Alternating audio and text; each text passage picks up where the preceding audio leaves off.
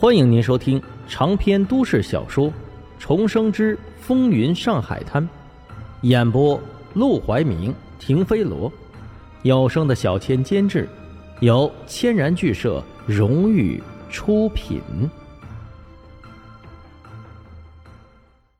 第三百二十六章：接兄弟回家。明天我要见我的一个朋友，你们都来陪席。交代好手上的事之后，沈梦生立即发布了第一条命令：严伯年是他的兄弟，徒弟是他的自己人，必须相互引荐一下，免得将来合作的时候彼此面生。而这也是他对自己这几个徒弟的第一次考验。这天晚上，凤仙楼的包厢里，几个人围坐在桌前，一起喝了个酩酊大醉。徐二公子两次经过，都没忍住的悄悄往里面偷看，看着沈梦生和他们推杯换盏，时而低声交谈，时而哄堂大笑的模样，心里是又羡慕又有些微妙的感触。这几个人凑在一起，是必然要成就一番大事的。此刻的上海滩，几个大佬，黄金荣正在家里耐着性子陪林桂生看报纸，陆连魁仍在巡捕房调查那天巡捕们会昏睡的元凶，郭小林秘密接见从东北方向潜入进上海市的日本军官，他们各自忙着各自的事情，自以为上海还在他们的掌控之中，殊不知。几个即将真正掌管上海的年轻人已经聚集到了一起，而上海也马上就要变天了。隔日，沈梦生不想用颓废的面貌去见严伯年，便洗了个澡，又去了剃头铺子，把半长显得太过文质彬彬的头发给剪了个干净，只留下薄薄的一层板寸。再脱掉平日里总喜欢穿的质朴的短褂、宽松长裤和布鞋，去服装店里买了身合体的风衣，帽子一戴，风衣领子一束。虽然有点装逼，但一番打扮之下，倒真有几番电影里许文强的味道了。严兄，火车站里，他喊住提着行李箱的严伯年的时候，严伯年差点没把他给认出来。你，你这打扮可以啊。沈梦生笑了笑，要重新做人，自然就把能变的先变一变。过去我就是太低调了，太不想招惹是非了，才会让杜月笙认为我是个好欺负的。从今以后，我要让整个大上海的人知道，这里是我沈梦生的地盘。严伯年惊讶地看向他，整个上海市，你这地盘划的未免也太大了些，就连那三巨头。也不敢称霸上海呀，只能在租界里头混混。不大，我没把苏州划进去，那是因为我知道苏州是你的地盘；没把南通划进去，是因为那里太穷。嚯，好大的口气！要是别人说这话，严伯年早就开始嘲笑了。但他了解沈梦生，知道他一旦想做一件事，就一定能做成。严伯年抬手拍了拍沈梦生的肩膀。兄弟，这条路不好走啊！且不说别人，黄金荣这个坎儿，你迈得过去吗？沈梦生道：“我跟他说过，我是他的人，就不会背叛他。将来我拿下上海市，一定会好好安顿他，让他度过一个自由自在的晚年。”他记得历史上最终的结果是，抗战结束之后，杜月笙连夜逃去了香港，而黄金荣因为舍不得自己的产业，便留了下来。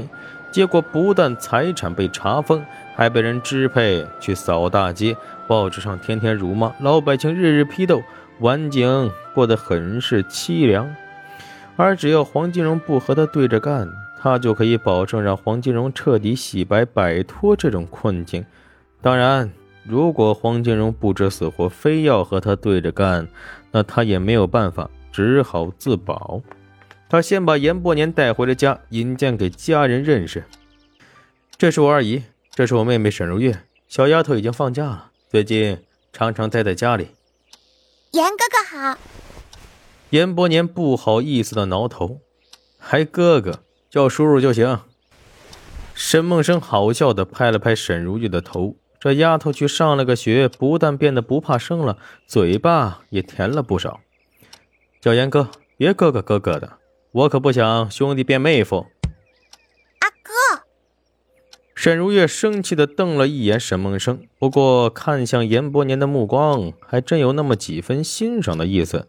因为严伯年在苏州的时候故意打扮的和汉奸一样，很招人讨厌，但来上海玩，见沈梦生，他就不必如此了。把头发洗得柔顺蓬松，一身西装，提着皮箱，看起来也是个贵公子的模样。沈如月正值情窦初开的年纪，看到个俊俏的男人，就难免有些芳心萌动。不过，她也算吃一堑长一智，即便欣赏，也不会再像过去追求卢小佳那么热情了，最多不过是送送秋波，露露笑容。二叔在饭馆里，待会儿我们去吃饭的时候就见到了。严伯年点点头，打开皮箱，从里面拿出来两个木盒子，递给钱美玲和沈如玉。来的匆忙，也不知道买什么见面礼的好，你们可别嫌弃啊。钱美玲哎呦一声：“哎呦，来就来，买什么东西呀？”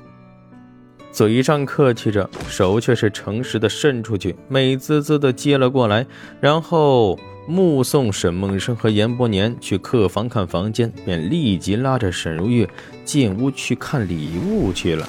打开那木盒子一看，两人眼中都是大放光彩。原来那礼盒是严伯年自己特制的礼盒，中间一块绣着金丝的丝绸手帕，四周竟还附着一套金饰。虽然金子的成分不是那么纯，但这一套也肯定价值不菲。严哥出手这么大方的呀！沈如月欣喜不已，她长这么大还没收到过这么好的礼物呢。钱美玲不禁打趣：“怎么样，要不要你阿哥帮你说一说？”才不要呢！沈如月立即摇头，眼前不禁闪过了卢小佳的身影，但很快她又不高兴地晃了晃脑袋。想那个家伙干嘛？他就是个混球。客房里，严伯年看着自己的房间也是感动不已。看得出被褥都是特地晒过了太阳的，桌子上还摆着鲜花，窗外阳光洒进来，院子里还时不时传来娇小年和丫鬟的笑语声。这个家实在是太温馨了。兄弟，我真羡慕你啊！虽然他在上海市的日子不好过。但有这么个避风的港湾，已经比他强了百倍。沈梦生笑道：“羡慕什么？你喜欢大可以留下来，到时候给我二婶做个干儿子，我叫你一声干哥。以后咱们就一直住在一个大院子里。不过兄弟归兄弟，住一起归住一起，我的女人你可不能碰啊！”哈 哈严伯年一时感伤的心顿时被逗得哈哈大笑，正想再打趣回去。门口忽然响起了咳嗽声，严伯年转头就见一个天仙似的姑娘出现在门口，朝他嫣然一笑。